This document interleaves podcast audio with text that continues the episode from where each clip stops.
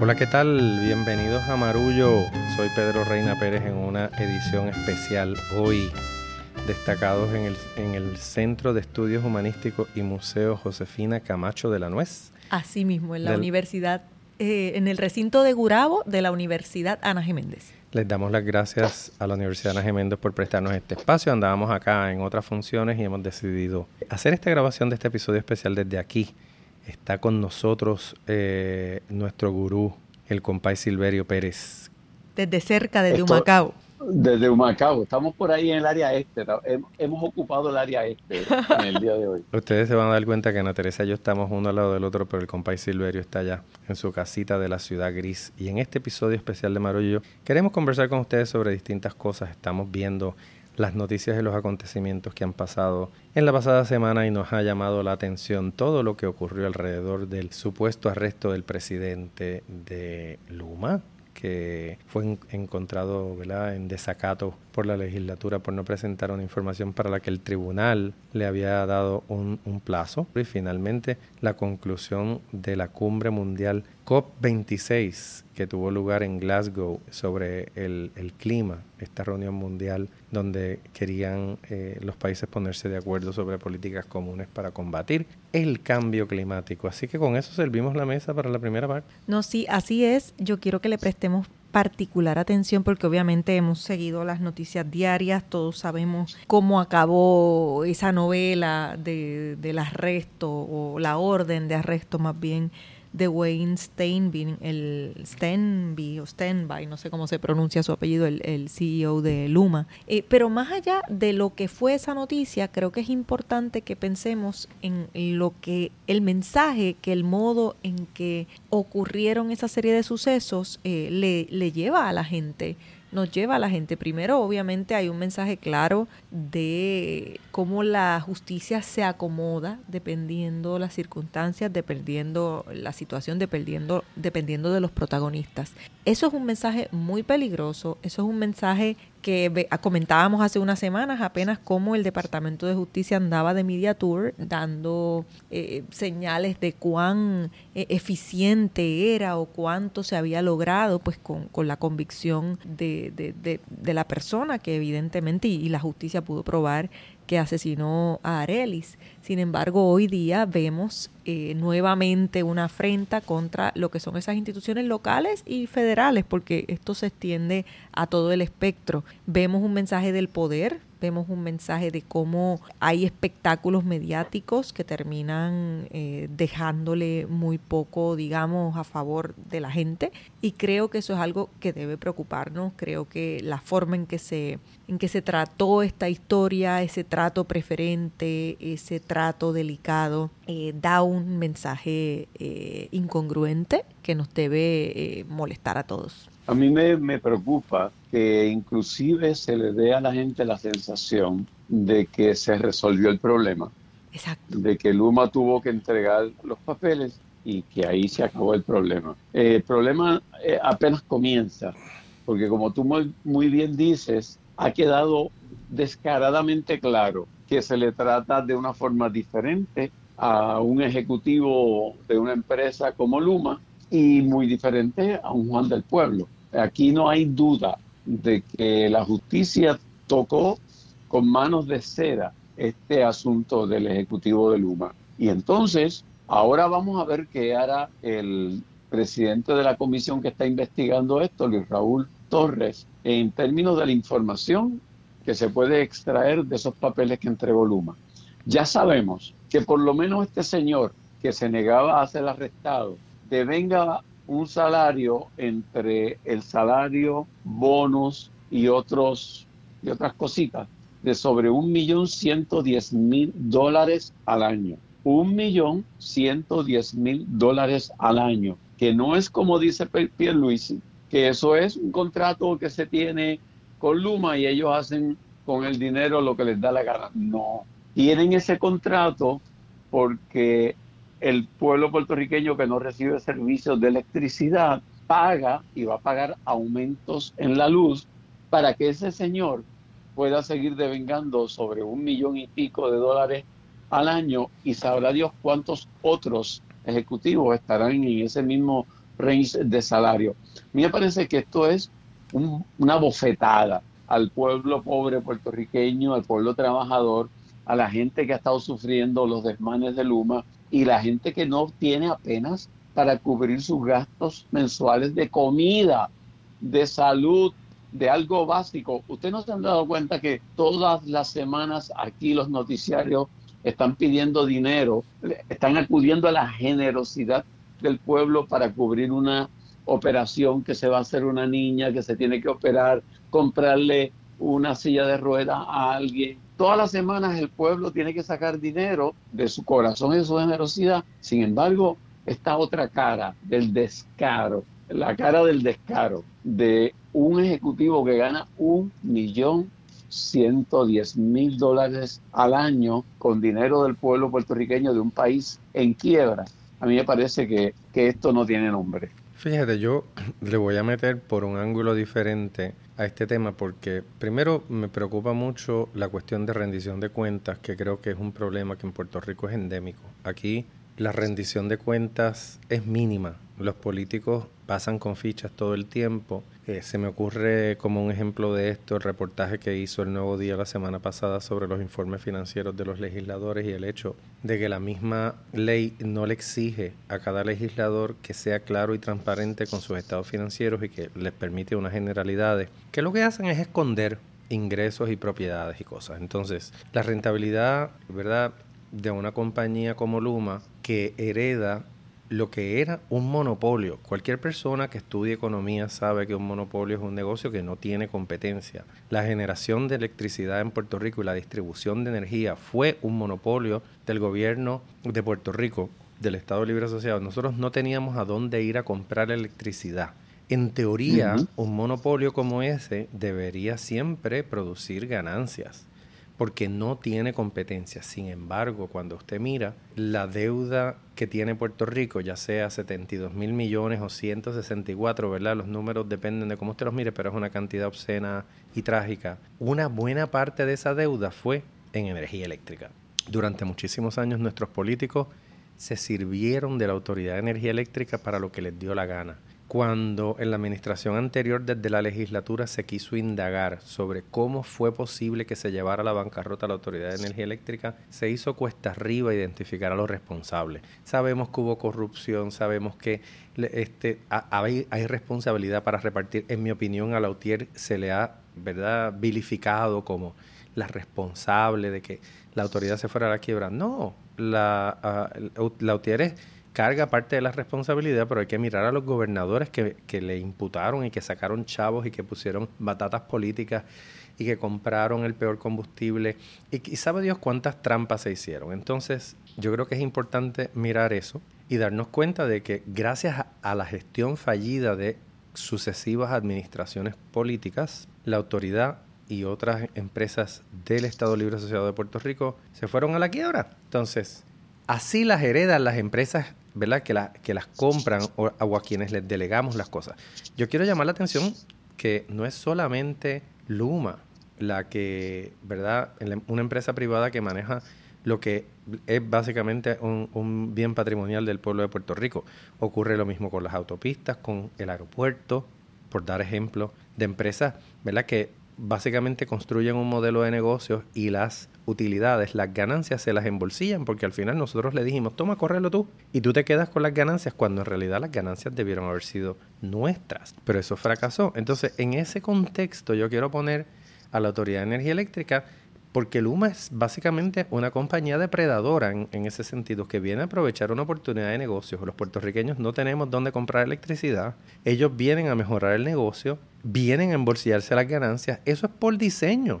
O sea, lamentablemente promesa, que es una ley que creó una junta que nosotros no escogimos, que tiene inmunidad, decidió que la energía tenía que mejorar, que había que privatizarlo y obviamente lo que estamos viendo es cuánto se gana la compañía a, costa nuestra. Porque no tenemos a dónde irnos, inclusive las personas que están buscando la energía del, del viento, la energía solar, van a pagar un impuesto. Esto es un ejemplo de lo que sucede cuando se maneja mal un bien público, que se suponía que las ganancias se utilizaran para beneficio del pueblo de Puerto Rico, y en vez van a parar a los bolsillos de una empresa que los va a repartir en emolumentos entre sus ejecutivos. Entonces, es muy vergonzoso que los legisladores y el juez que emitió la orden de arresto doblen las rodillas ante el Ejecutivo, porque tengo que decir que Luma ha sido tremendamente arrogante. Luma evadió entregar los documentos, se hizo valer de muchísimas artimañas para evitar la fecha. dicen que lo que van a tener que entregar el gobierno de Puerto Rico no lo va a hacer público. Claro. No lo va a hacer público en su totalidad. Entonces también es el absurdo.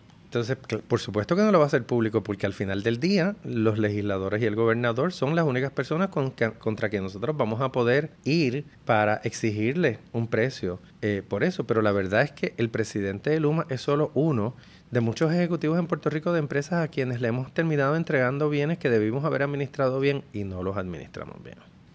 hay que respirar profundo después de, después de esta descarga. Y también, que es un poco lo que, lo que hemos estado hablando con este tema de Luma, es, es cómo vemos manifestarse una vez más esta agenda de, desarticulación, cómo vemos manifestarse más este mandato, este mensaje que se envía desde las altas esferas del poder y desde las medianas esferas del poder, porque la verdad, traigo un comentario aparte que, que no les había comentado, pero de pronto me, me ha entrado la fragancia con comentarlo. Yo, yo observé con un grado de, de, suspicacia y de incomodidad cómo eh, justo en un momento como este, tan álgido, tan complicado, el Nuevo Día, principal eh, diario del país, dedica una portada de domingo y varias, dos páginas a una historia que a todos debe conmovernos, una historia muy, muy, digamos, esto, pues valga la redundancia, conmovedora la historia acerca del diagnóstico terrible, diagnóstico de Alzheimer de la mamá, eh, la madre, señora madre del gobernador de Puerto Rico, Pedro Pierluisi, y cómo él estaba eh, sintiéndose al respecto. Y desde un punto de vista humano, claro que nos conmueve un diagnóstico como este. Son, son miles de familias en Puerto Rico las que experimentan una cosa como esta. Sin embargo, hay que mirar las cosas también con cabeza fría y en un momento en el que no hemos visto a un gobernador, eh, no lo es por su carácter y no lo sería jamás por su postura, pero bueno, se vale, se vale. uno siempre tiene que esperar de esa silla eh, la mayor y la más alta conducta. Hemos, en un momento en el que no hemos visto a un gobernador capaz de sacar la cara por nada, capaz de sacar la cara por los puertorriqueños y con el caso de Luma ni hablar, vemos de pronto un artículo que no tengo nada contra la compañera periodista que lo hizo con, con gran esto, sensibilidad. Eh, uno entiende, pero si uno mira esto con frialdad, uno mira una agenda eh, en la que se busca sensibilizar, humanizar, mostrarnos el lado más, más, más tierno, más conmovedor de una figura que en este momento, eh, o digamos, cuya vida personal no debiera incidir en cómo el país reacciona a sus conductas. Entonces, es un tema muy complicado porque para nada quiero decir que no es noticia que al gobernador eh, a su madre le, le diagnostiquen una enfermedad tan terrible. Es una oportunidad para hablar de la enfermedad, es una oportunidad para visibilizar la enfermedad, pero también es una oportunidad para eh, mostrarnos o fortalecer la parte humana del gobernante para que nos ablandemos y olvidemos que hay una responsabilidad que viene con el puesto, que no tiene que ver con el hombre, tiene que ver con la posición, la institución que es la gobernación. Y al mostrarnos ese artículo con ese despliegue, con esa intensidad, me parece que directa o indirectamente, eso yo no lo puedo decir, pero sí puedo ver que es un comentario desde el poder donde se busca suavizar o donde el resultado, digamos, no, no quiero adjudicar eh, intenciones que no puedo confirmar, pero donde el resultado es suavizar la figura del gobernante en un momento en el que tendríamos razones para estar molestos. O desviar el tema. También, también. Desviar el tema, que estaba muy caliente con respecto a la negativa de, del Ejecutivo de Luma. Sabemos que ese medio en particular para el cual escribo y con yo he trabajado toda mi vida, o sea, no, me pueden tomar represalias, pero sabemos que, el, medio ha favorecido a Luma y sobre todo cuando hubo aquella marcha, pues eh, eh, fue obvio la forma en que manejaron esa información. Yo también tampoco dudo de que sea una forma de evadir el tener un reportaje a fondo en un día en que la gente lee con mayor detenimiento el periódico, de lo que ha significado lo que Pedro acaba de resumir eh, genialmente, que este asunto tan trágico que es la Autoridad de Energía Eléctrica, su quiebra y la forma en que se está tratando de remediar ese descalabro de ese, de ese monopolio que sería el único en el mundo, yo me imagino que, que quiebra, un monopolio que quiebra, que tiene todo, todo su haber para tener éxito. No, yo creo que hay un consenso, por ejemplo, en Puerto Rico de que hay que resolver el tema de la energía. Yo creo que lo que está detrás de eso es la idea de que tenemos ya, olvídense de Luma, alguien tiene que venir a hacerlo bien, tráguense el sapo de lo que se gana el presidente, vamos a hacer otra cosa porque e, efectivamente hacer negocios en Puerto Rico con los costos de la energía ahora mismo es altísimo Así que más que nada el costo de la energía es un obstáculo al desarrollo económico en Puerto Rico, es un obstáculo a las economías individuales de los ciudadanos, la cantidad de dinero que pagamos por electricidad es obscena. Por lo tanto, yo creo que eso que observamos en la conducta de los medios de comunicación es un poco, pase la página, esa no es la pelea, y yo, yo no estoy de acuerdo, ¿verdad? Eh, porque obviamente si yo voy a entregarle a Luma el negocio, yo espero que Luma eh, pierda dinero, no que gane dinero los primeros años porque aceptaron un negocio que estaba roto y, tienen que, y tienen que mejorarlo. Y así son los negocios. Usted se mete en un negocio y asume deuda y los primeros dos o tres años pierde dinero y en el cuarto empieza a ganar y en el quinto gana más. O sea, yo no espero que Luma gane desde el primer día, así que a mí me da nada de, de compasión con los ejecutivos de Luma si pensaron o el gobierno de Puerto Rico o la Junta de Control Fiscal piensan que ellos deben ganar un millón y pico de dólares desde el primer día. I'm sorry. Ustedes vienen, invierten en Puerto Rico y se raspan las rodillas y dejan el cuero aquí para hacer dinero chévere, ya yo no tengo nada que decir porque a mí no me preguntaron y obviamente como les dije, estas decisiones están más allá del alcance de la ciudadanía, pero con eso quiero dar un, un giro e ir a, al, al, fin de la cumbre. Ejecutivo. No, no, al, fin de la cumbre mundial sobre el ambiente, porque al final ustedes saben que en Glasgow el planeta, ¿verdad? Los líderes del, del mundo, los líderes internacionales estuvieron reunidos varias semanas en Glasgow, en Escocia, intentando llegar a acuerdos para minimizar el impacto del cambio climático que numerosos informes científicos ya nos han dicho que llegó y que prácticamente sin medidas extraordinarias es irreversible. Estamos hablando de la expectativa de que la temperatura en el planeta suba más de 2 grados en las próximas décadas y de que eso suponga eh, sequías severas en lugares donde antes no las había, fuegos descontrolados en lugares donde antes había bosques. Mire California, por ejemplo. Inundaciones, inundaciones como la que acaba de haber en, en Egipto Usted abre el periódico todos los días y se da cuenta de que el mundo está al revés y de que los peligros son enormes y me preocupa un poco, ¿verdad? Porque la discusión durante esta convención mundial, esta conferencia mundial COP26, empezó, eh, ¿verdad? Y terminó con, con, una consigna, ¿no? A los, los países más pobres mirando a los países más desarrollados diciéndoles, ¿quién va a pagar el precio? ¿Verdad? Si nos vamos a retirar de los combustibles fósiles, del gas natural y del carbón. India o China, por ejemplo, que genera muchísima de esa electricidad con, con gas natural o con carbón, ellos dicen, ah, nosotros vamos a dejar de usar gas y carbón cuando ustedes, Estados Unidos y Europa, son los principales países que contaminan. O sea, ¿quién empieza con los sacrificios? ¿verdad? Hay una cuestión de de equidad y justicia que lamentablemente tiene secuestrado el debate porque Estados Unidos, como todos sabemos, tiene estados que dependen completamente del carbón y del gas natural como Virginia Occidental, el famoso West Virginia del senador Joe Manchin,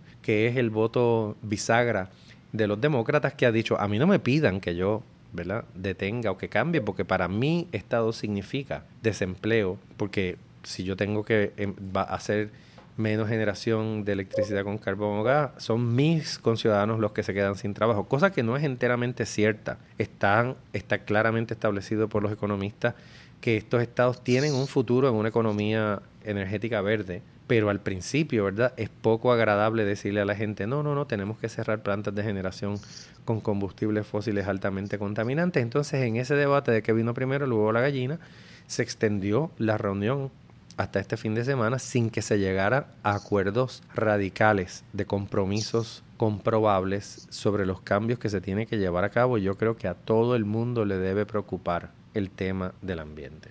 No, y la, la incapacidad de llegar a acuerdos es también un reflejo de cómo se ha manejado el tema desde el principio. Hace un tiempo yo escuché en, un podcast que me encanta, que me encanta, que se llama Here to Slay, que es un podcast eh, que, que, tienen estas dos escritoras afroamericanas, una de ellas eh, de herencia haitiana, sus padres son haitianos eh, y ha crecido y hecho una obra maravillosa en Estados Unidos, Roxanne Gay y Tracy Macmillan Cotton. Es un podcast maravilloso, se llama Here to Slay, suele, solo puede escucharse en Luminary, eh, está bastante cerrado en términos de plataforma, pero el, material vale la pena el, esfuerzo por, por adquirir e, ese podcast.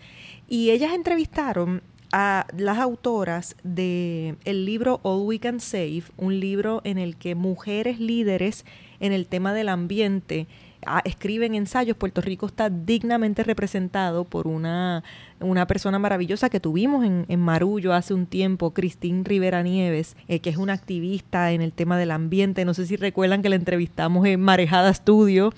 ella, ella fue y nos habló acerca de cómo eh, repensó su relación con Puerto Rico, habiendo sido criada en Ponce, habiendo ido a estudiar a los Estados Unidos, a Londres y luego regresar para hacer una obra concreta aquí, el trabajo que ella hizo en el barrio Mariana, lo, lo que de Humacao, de hecho, lo que lideró eh, eh, fue extraordinario y ella es una de las ensayistas de ese libro. Pero traigo el libro a colación porque en ese libro eh, y en ese podcast, en esa entrevista en particular, una de las autoras decía, es que caramba, fíjate, es, es interesante porque se ha buscado hacer la conversación en torno a este tema tan amable que ni siquiera hemos sido capaces de seguir llamándolo como lo que es. Se, se, cambió el concepto, eh, era calentamiento global, pero eso causaba mucho miedo, mucha incomodidad y se, y se crea, bueno, se persigue el concepto de cambio climático, cuando en el fondo lo que pasa es que el planeta se está calentando, nos vamos a freír todos.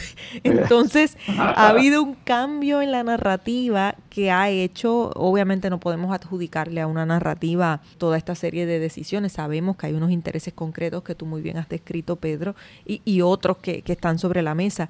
Pero ha habido sí eh, una, yo creo que en ningún lugar del mundo, salvo contados espacios como esta publicación, como, eh, como los espacios del activismo y demás, pero a nivel eh, gubernamental, a nivel de posiciones de, de, verdaderamente, o sea, poder que de verdad, verdaderamente pueda hacer que algo cambie, no se acaba de tomar la amenaza con la seriedad y es la única, gran, primaria, esencial amenaza que enfrentamos como humanidad y no queremos ni siquiera llamarla por su nombre. Yo quiero también llamar la atención al hecho de que Puerto Rico tiene un gran ejemplo en el trabajo de Casa Pueblo en adjuntas. Totalmente. Que después de María se ha dedicado consistentemente a decirnos que el sol es una fuente de energía y que está a nuestro alcance. Desde, y desde mucho antes, o sea, que en María tuvieron esa opción, pero que llevan... Y con resultados, y con resultados. Exacto claros e inequívocos. Y, y que básicamente se han abocado completamente a demostrar que es una opción viable, que uno puede utilizar el sol, que uno puede retirarse poco a poco de las fuentes tradicionales de energía y depender del sol. Así que aquellas personas que quieran conocer más del trabajo y que se quieran inspirar, solamente tienen que dar tres pasos para llegar adjuntas a Casa Pueblo a encontrar una organización de base comunitaria que todos los días se levanta para celebrar que tenemos un sol, que tenemos viento y que, y que hay e, ese, un futuro mucho más verde y mucho más respetuoso del ambiente es posible. Pero antes de ir a la pausa... no, quería dejar como que en el aire una pregunta de cuál será la opción que tenemos ante unos poderes mundiales que tienen el control de la solución del tema y no les da la gana de solucionarlo como debe solucionarse porque les afecta económicamente. ¿Qué nos queda? Educar para que en algún momento determinado la conciencia que tome la gente pues haga que estos políticos cambien de parecer, porque la opción de la desesperanza no puede ser, o sea, este, y cuando uno escucha de estos poderes que tienen ese control, uno dice, ¿qué hago? Yo creo que en, el, en la parte minúscula que nos toca, pues educar yo creo que es una de las opciones a través de podcasts como este. Mira, yo, una, una pequeña anécdota. Hace tres años eh, hicimos un seminario graduado aquí que yo organizo todos los años con la Universidad de Harvard y estuvo con nosotros el director del programa de urbanismo de la Escuela Graduada de Diseño eh, de la Universidad de Harvard, Charles Walheim, y, conversamos precisamente sobre los efectos del cambio climático y él comentaba que él había servido de asesor en el desarrollo de unos mapas de contingencia en Miami, Florida fue impresionante constatar que el, gobierno de la ciudad eh, de Miami tiene en su poder mapas que indican cuál va a ser eh, a futuro el efecto de, que el, mar siga levantándose. No es especulativo, está sustentado por la ciencia y él, ¿verdad? Cuando uno lo, cuando lo vimos y tuvimos la, ¿verdad? la discusión en el seminario, él decía, lo que pasa es que los políticos saben exactamente lo que va a pasar, porque están los estudios científicos. Lo que no hay es la voluntad para llevar a cabo eh, las medidas que hay que llevar a cabo para mitigar los efectos de estos cambios. Por lo tanto, él nos decía, van a tener que ocurrir varios desastres para que la ciudadanía tome conciencia de que no se está hablando de algo especulativo y para que vean que eso va a suceder. Así que yo creo que la educación sin duda es el camino, pero la ciencia nos ha dicho ya sin lugar a dudas lo que va a pasar. Lo que pasa es que la gente no quiere necesariamente entenderlo o darle credibilidad. Y en Puerto Rico lo llevamos viviendo hace mucho, lo experimentamos como nunca en el 2017 y esto es una historia que, que también comienza aquí y se ha manifestado aquí de una forma mucho más dramática de lo que ha ocurrido en, el resto del mundo. Antes de irnos a la pausa, yo quería comentar que Ana Teresa y yo estábamos aquí en la Universidad Ana Geméndez de Gurabo porque hoy se entregó el premio Tinagil. Así es, yo todos los años, este es mi quinto año, siempre colaboro con la Fundación Ángel Ramos hace mucho tiempo y este por quinto año consecutivo presento este premio y, o sea, soy la maestra de ceremonia de la actividad y este año le tocó el premio a Taller Salud eh, una organización que como ustedes saben conozco muy bien, no tenía idea, no formo parte de, la junta consultiva, no formo parte del proceso de selección del, del premio, me toca nada más la parte feliz de nombrarlo.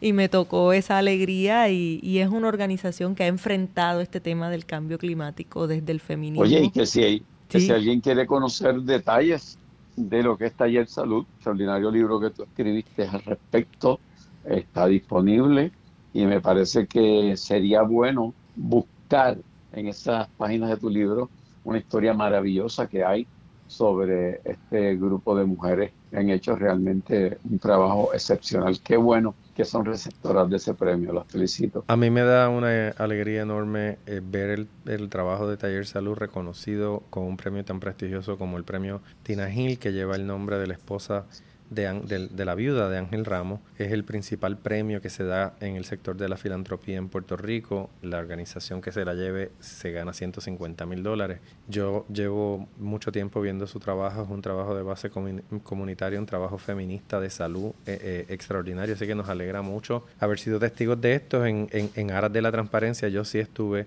en la Junta Consultiva que vio las nominaciones y, y, por eso estuve aquí hoy. Debemos también mencionar que las finalistas fueron eh, tres organizaciones muy importantes, Alas para la Mujer. El Centro María Mazarelo Alespi en Orocovis, un centro maravilloso que se dedica a la educación a la niñez y para, la, naturaleza. O sea que son tres, cuatro organizaciones que hacen eh, un trabajo necesario.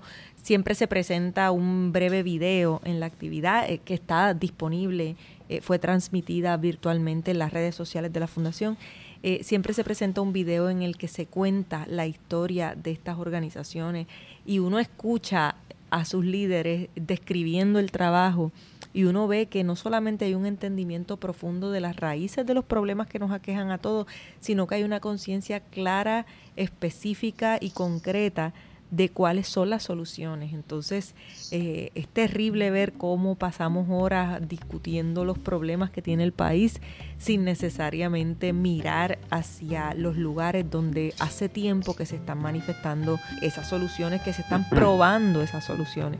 Así que siempre es un día bien bonito para mí, por quinto año, eh, poder decir en voz alta el nombre de la organización ganadora del premio Tina Así que eso ocurrió y por eso estamos aquí y, yo creo que ahora en esta, después de la pausa, vamos a, entrar en ambiente de fiesta y celebración porque, porque también es importante. Les quiero repetir los nombres de las organizaciones para que los busquen. Taller Salud, el Centro María Mazzarello Arespi, Alas para la Mujer y para la Naturaleza. Nuestro agradecimiento a la Fundación Ángel Ramos, a quien saludamos por esta actividad. No se vayan, que volvemos enseguida. Esto es Marullo.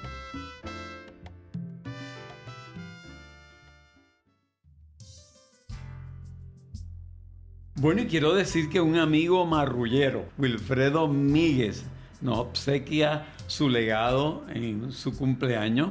Quiero decir que mi Wilfredo Míguez es abogado y contador público de profesión, pero toca la trompeta y escribe libros también. Y hoy, por motivo de su llegada al séptimo piso, ya yo llegué y es chévere. Quiere regalarnos su música y sus libros. Así que escucha y deleítate con su música a través de Spotify Aquí podrás disfrutar gratuitamente de los discos Fiesta, Mona Lisa y I Love Paris, cada uno con 10 extraordinarias piezas musicales, con una calidad narrativa envidiable y voz literaria de gran elocuencia, muy cercana a la de los jóvenes actuales.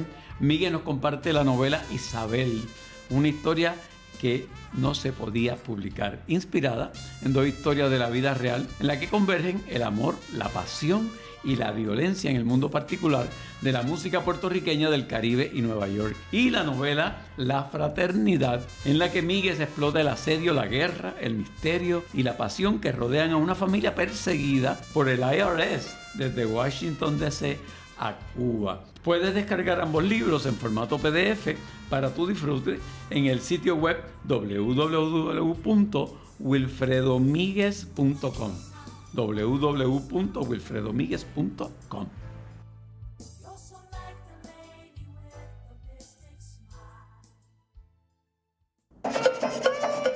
El cantante Daddy Yankee debutó como co-dueño del equipo de pelota Los Cangrejeros de Santurce y lució con orgullo el número 21 en su camiseta como tributo póstumo a uno de sus ídolos, el legendario jugador puertorriqueño de grandes ligas, Roberto Clemente. Mi misión era ser pelotero, pero qué mejor este desempeño ahora que puedo desarrollar pelotero. Una bala tronchó en su juventud su sueño de convertirse en un jugador profesional de pelota, pero triunfó en la música y esta es su nueva misión. Todo esto se está beneficiando al público, al pueblo, eh, seguir dando la inyección a los chamacos, a la juventud, que, que se interesen más en el deporte. Niños así como este, que a la espera del primer juego de la temporada logró tomarse una foto con uno de sus artistas favoritos. Yo la voy a marcar. El equipo se ausentó de la liga el año pasado debido a la pandemia, así que la adquisición del artista llega con altas expectativas durante esta temporada. Buena idea que los reggaetoneros se hayan unido a, al deporte. Daddy Yankee se suma así en el terreno deportivo a otros dos cantantes de reggaetón, Anuel y Bad Bunny, quienes son codueños de equipos de baloncesto en Puerto Rico. El cantante urbano aseguró que como apoderado estará participando activamente con el equipo. En San Juan, Puerto Rico, Charlene Santiago, primer impacto. Bueno, regresamos luego de esta pausa y como habíamos prometido, pues vamos a, a regresar en son de celebración. Creo que hay que celebrar también, este, Ana Teresa y Pedro, el hecho de que artistas del género urbano estén incursionando en otra área importante de nuestra cultura, que es el deporte, fungiendo ya sea como coapoderados o como dueños de de baloncesto, y de, y de béisbol, béisbol. Y me parece que han inyectado una nueva energía a esos deportes que eran muy, pero que muy característicos de nuestro pueblo. Primero recuerdo que yo tengo de la radio en casa de mis padres escuchando el, un juego de los cangrejeros de Santurce. Y entonces, pues ahora Benito Martínez, que así se llama Bad Bunny, Emanuel Gasmey, de lo que está pasando en esos deportes. Bueno, yo, yo creo que es una, una cosa bien interesante, es un fenómeno muy prometedor porque el deporte, además de ser eh, ¿verdad? una actividad de entretenimiento importante para los puertorriqueños, en Puerto Rico se practican diversos deportes y el baloncesto y la pelota son dos de los deportes que más se practican y que más gloria nos dan local e internacionalmente fan del béisbol. Para mí mis recuerdos familiares tienen que ver con ver los juegos de los Yankees cuando yo era niño junto a mi abuelo y, a, los juegos de, de los Piratas de Pittsburgh cuando jugaba Roberto Clemente, que yo era muy pequeño. Pero el béisbol era el deporte eh, por excelencia de los puertorriqueños y hoy día nuestra mayor representación internacional en deportes está en la pelota.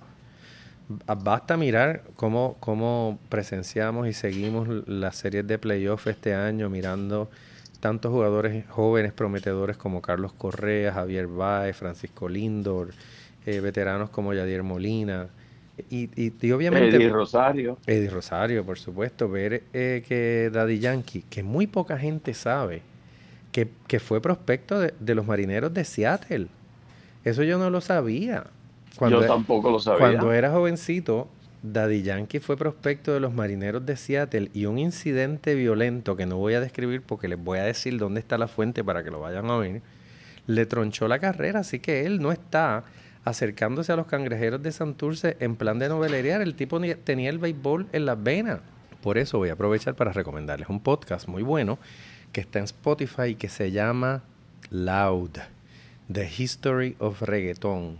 Una serie de 10 episodios eh, que produce Futuro Studios y Spotify Studios y que es narrado eh, nada más y nada menos que por Ivy Queen, la potra, la caballota. Usted pensará, Pedro se tostó, el tipo que es un académico. Pedro está al día, Pedro está donde tiene que estar. Yo tengo que decir que entre los productores hay dos puertorriqueños a quien yo distingo mucho, que han sido colegas nuestros, Hermes Ayala y Ezequiel Rodríguez Andino. Ezequiel que fue que el que nos unió, Pedro, porque ese, Pedro y yo nos conocimos en los pasillos de Radio Universidad donde Ezequiel Rodríguez Andino hacía magia y yo creo que fue por su bendición que terminamos hermanados. Y si usted detesta el reggaetón y piensa que es, eh, uy, les recomiendo que se siente y lo escuche porque como proyecto narrativo es fascinante. El cuento que hacen con el libreto de este podcast le va a hacer entender en términos sociológicos e históricos lo que es el fenómeno del reggaetón. Esto no es simplemente... Oye, repite de nuevo el podcast. El podcast se llama Loud, como de ruidoso, L-O-U-D, Loud, A History of Reggaeton.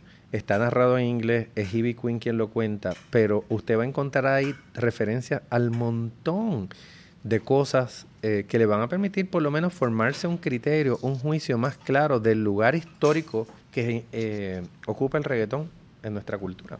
Y antes, antes de seguir por ese camino, o bueno, no sé si vamos a seguir por ese camino o dando una curva, yo quisiera aprovechar que ustedes dos están aquí porque ustedes disfrutaron mucho más tiempo que yo de don Ricardo Alegría. Yo llegué a disfrutar de su presencia eh, poco tiempo, lo entrevisté varias veces eh, siendo periodista más joven, cubrí eh, muchas cosas donde él participó, cubrí su funeral, que fue uno de los funerales más hermosos a los que he asistido en mi vida.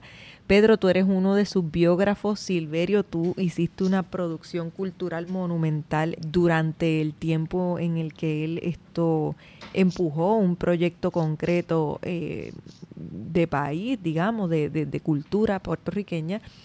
Y este próximo fin de semana se celebra la campechada en su honor. Y yo quería, antes de irnos pensando en, este tema cultural, que es lo que más nos, nos une y nos salpica, preguntarles eh, pedirles a ambos una reflexión sobre lo que fue vivir, trabajar y accionar cultura eh, en tiempos de Ricardo Alegría. Silverio, ¿qué te viene a la mente? Bueno, a mí me viene a la mente su presencia. Eh, lo recuerdo con las manos siempre puestas como en la parte de atrás del cuerpo. Eh, no sé si tú lo recuerdas así también, Pedro, que él siempre ponía como que las manos así. Él caminaba por las calles de San Juan con las manos en la, así agarradas en la espalda. Eh, y, con el, la cabeza como que inclinada siempre hacia la comunicación, hacia la conexión. Y lo recuerdo en tantas actividades, sobre todo concursos de trovadores, inauguración de centros culturales en algunos de los pueblos de la isla, ferias de artesanía, cuando se sentía que la, la cultura puertorriqueña estaba eferveciendo, su presencia siempre era como que una, una constante. Y tuve la oportunidad de conversar con él en varias ocasiones. Y era el tipo de persona que le ponía atención a lo que uno decía, sobre todo si uno venía como que de, de, ser un trabajador de la cultura. Eh, definitivamente recuerdo de don Ricardo Alegría, es para mí eh, una mezcla de admiración, de ternura, y de reiterarme en lo bendecido que somos, lo que hemos podido trabajar en el campo cultural. Yo lo tuve de maestro, eh, fue mi mentor, lo quise mucho. Yo lo conocí, ¿verdad? Como todos los puertorriqueños lo conocía mientras yo crecía y él encabezaba muchísimos esfuerzos. Nunca lo había tratado personalmente hasta que en 1988 comencé mis estudios de maestría en el Centro de Estudios Avanzados de Puerto Rico del Caribe y pude darme cuenta de lo accesible que era Ricardo Alegría. Usted podía llegar a la oficina de Ricardo Alegría cualquier día de la semana, tocar la puerta y si él tenía tiempo lo iba a atender. Alegría es una figura, eh, ¿verdad?, cimera de la cultura puertorriqueña. A mí me emociona mucho que le estemos celebrando, ¿verdad?, a los 10 años de su fallecimiento y al, conmemorando los 100 años de su nacimiento. La campechada, porque Alegría entendió mejor que nadie el valor de la cultura popular para la formación de una identidad. Nosotros los puertorriqueños, irrespectivos de donde usted esté, usted puede estar en Filadelfia, usted puede estar en Galveston, Texas, usted puede estar en Kissimmee, pero yo estoy seguro que usted esta Navidad sea católico, ateo o evangélico, usted va a poner unos tres reyes magos en una esquinita de su árbol y va con eso a simbolizar la celebración de la Navidad. Y va a poner esos tres reyes magos no porque usted les rece, a lo mejor les reza, a lo mejor es católico y sigue y tiene una devoción familiar y hace promesa de reyes, pero de todos modos, los objetos como los, los reyes magos en esta época del año son objetos que los puertorriqueños utilizamos para afirmar quiénes somos. Y eso se hizo gracias a que Ricardo Alegría, eh, mientras dirigía el Instituto de Cultura Puertorriqueña, promovió un entendimiento de que las artes populares que alguna gente veía como artes menores, ¿verdad? Como cosas así, eso él lo valorizó, lo exaltó, nos educó, lo comunicó. Y hoy día usted no puede tener una actividad cultural puertorriqueña sin artesano.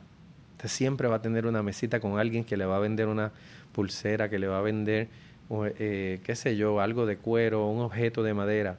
Ese entendimiento... Dignificó, dignificó. Para nosotros, ¿verdad? No hay duda, en Puerto Rico eh, artesanos y artesanas hay en las cuatro esquinas del país y tenemos ferias constantemente en centros comerciales, en pueblos, en plazas, se aproximan las fiestas de la calle San Sebastián, que no son las únicas, tenemos la, ¿verdad? la Feria de Artesanía de Barranquitas en el verano, es la más grande.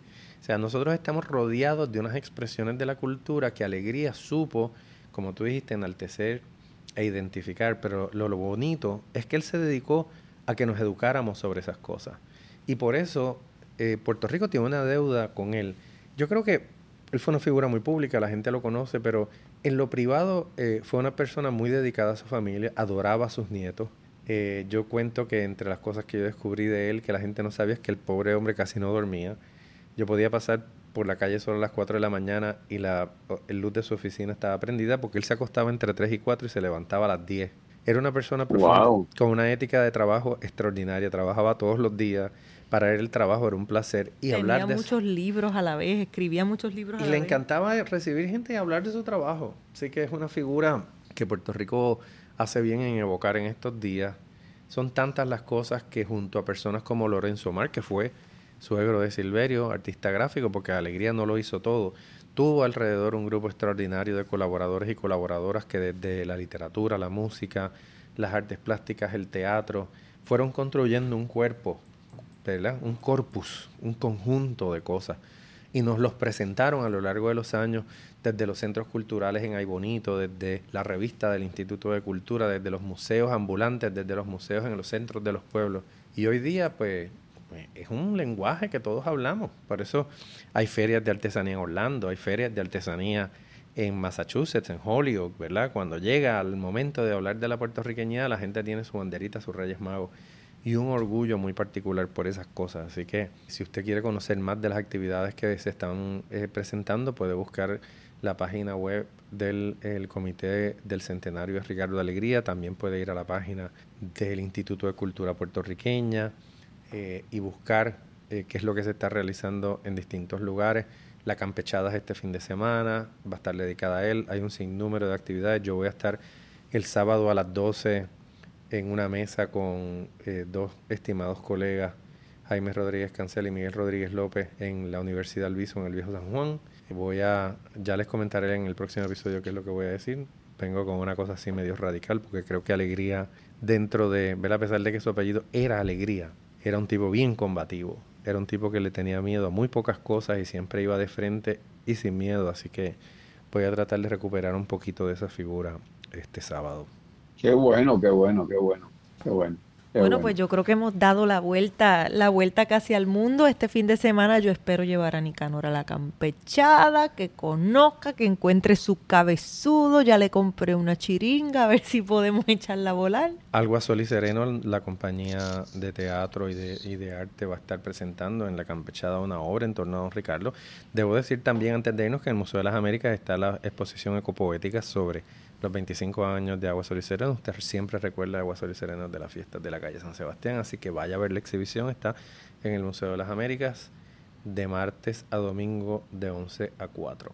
Y es lindo mantenernos atentos y participantes de esta agenda cultural porque no, además que nos nutre el alma, nos entretiene, pero inconsciente y conscientemente también son acciones políticas de, de, de reclamar algo nuestro, un nosotros, que es esa cosa que invocamos cuando decimos y Puerto Rico. la belleza. Exactamente. Y que como dijo, como dijo Pedro, va más allá de, la, de las ideas políticas. Es algo que ya está dentro de nuestra piel y no importa lo que creamos sobre el destino final de Puerto Rico, eh, la cultura te, te, te junta, te emociona, te ata de una forma realmente impresionante. Y nos hermana. Así que bueno, si nos ven por ahí en la campechada, nos saludan. Así es, déjenme tirar la cortina que en el último episodio se me olvidó. Pedro. La productora ejecutiva de, de Marullo es Elsa Mosquera Sterenberg, la gerente de, de contenidos es Ángela Mari Sánchez, la asistente de producción es Elizabeth Morales, los gestores de contenido Ana Julia y Jorge Vázquez, el diseño de Lidia María Ponte Tañón, la fotografía de Javier del Valle y la música del maestrísimo Luis Guarionex Morales Matos. Desde el Museo y Centro de Estudios Humanísticos Josefina Camacho de la Nuez en Gurabos, Universidad Ana Geméndez, se despide Pedro Reina. Se despide Ana Teresa Toro. Y por acá Silverio Pérez. Esto es Marullo. Marullo.